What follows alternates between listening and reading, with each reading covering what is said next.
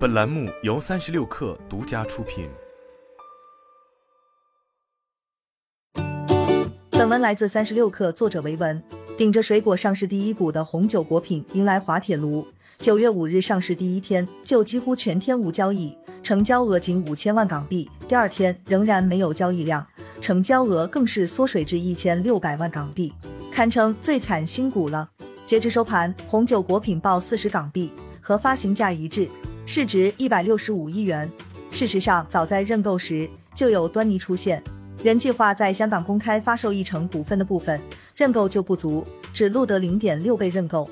未获认购的五十五点五四万股，只能被迫重新分配到国际发售部分，也就是弃购近百分之四十。作为独家保荐人，中金公司曾在上市开盘买入八点六二万股，随后便再无大动作护盘。红酒曾在重庆股权中心挂牌。并二零一九年接受中金公司的 A 股上市辅导，而后采而改到港股。值得注意的是，其背后资本包括阿里巴巴、CMC、深创投等二十家左右投资机构和公司。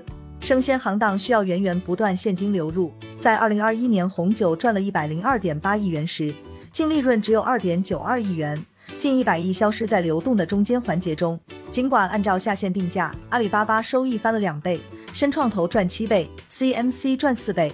红酒做的生意是将泰国的榴莲、山竹、越南的火龙果卖给国内消费者。红酒拥有完善的供应链，并且拥有自己的水果品牌。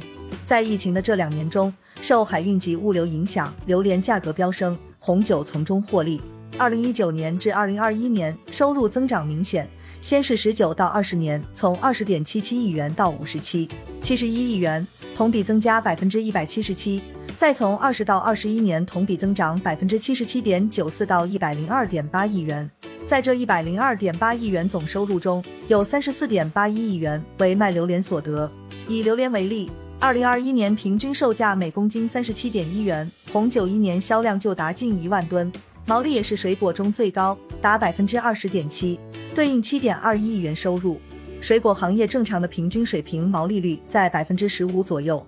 譬如在二零一九年、二零二零年、二零二一年及二零二二年上半年，红酒的非品牌水果毛利率分别为百分之十六点三、百分之十三点六、百分之十三点零及百分之十三点九。但是品牌水果就可以带来百分之十溢价，达到百分之十九点七、百分之十七点五、百分之十六点七及百分之二十一点八。泰国和越南是红酒品牌水果的原产地，除去榴莲，在火龙果、山竹、龙眼品类中。红酒也是前五大分销商之一。